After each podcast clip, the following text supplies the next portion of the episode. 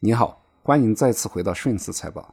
上一期我们讲了，我们每个人的养老金没有再耽误的时间了，养老靠自己。从现在开始，我们就应该去规划我们未来的养老金。那我们应该怎么去规划我们的养老金呢？这一期我们就来聊聊这个问题。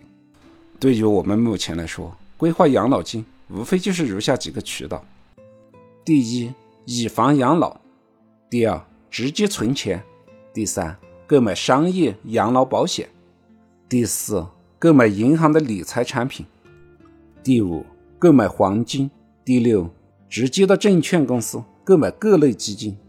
这六类方式哪一种更好？哪一种更适合你呢？我下面就来一一做一下分享。首先讲下以房养老，最直接的是收取房租，每月的租金用作养老金。以房养老的主要优势是，如果房价上涨了，可以获得资产的增值，但它的缺点是，需要动用的资产比较大，一套房怎么都要小几百万。第二是租售比相对较低，就目前来讲，大部分城市能有个百分之二的租售比已经不错了。动用了大量的资产，每月获得的现金流相对较低。更重要的是第三点。如果断租了怎么办？如果斗不过房客怎么办？退休之后，随着年龄越来越大，到最后可能没办法去管理这套房子。以房养老的第二个方式就是住房反向抵押贷款。这个政策是国家好几年前就出台的了，实行情况怎么样呢？去网上搜索一下就知道。只要输入以房养老，很多条目都跟诈骗相关。所以再次再次提醒，现在很多骗子都在打着以房养老的幌子，到处行骗。由此可见，以住房作为自己的退休金规划，这个方案并不怎么可靠。养老金规划的第二个方案就是直接存钱，每一年都攒一定的钱，直接存成定期。这个方案既保本，又可以保证一定的收益，但问题是。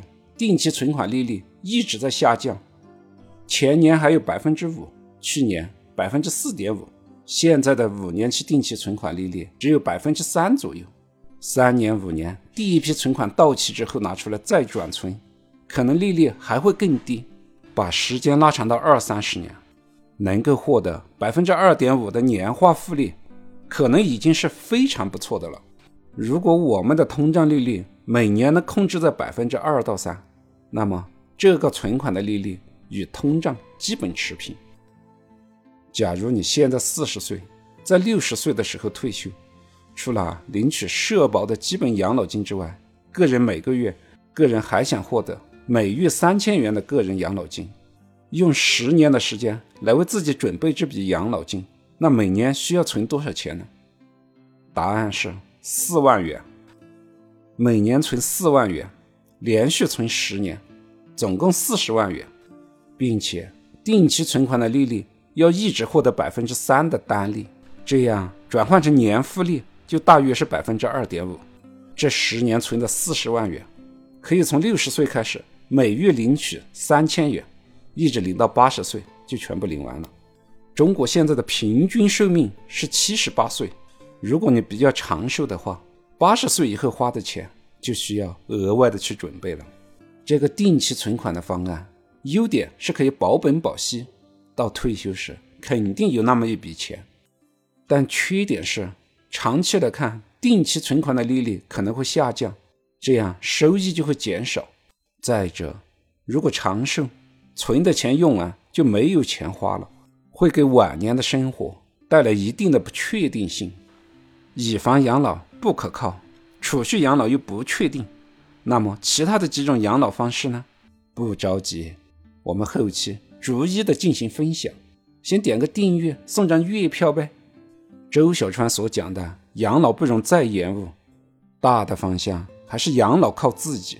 我们没有更多的时间可以浪费了。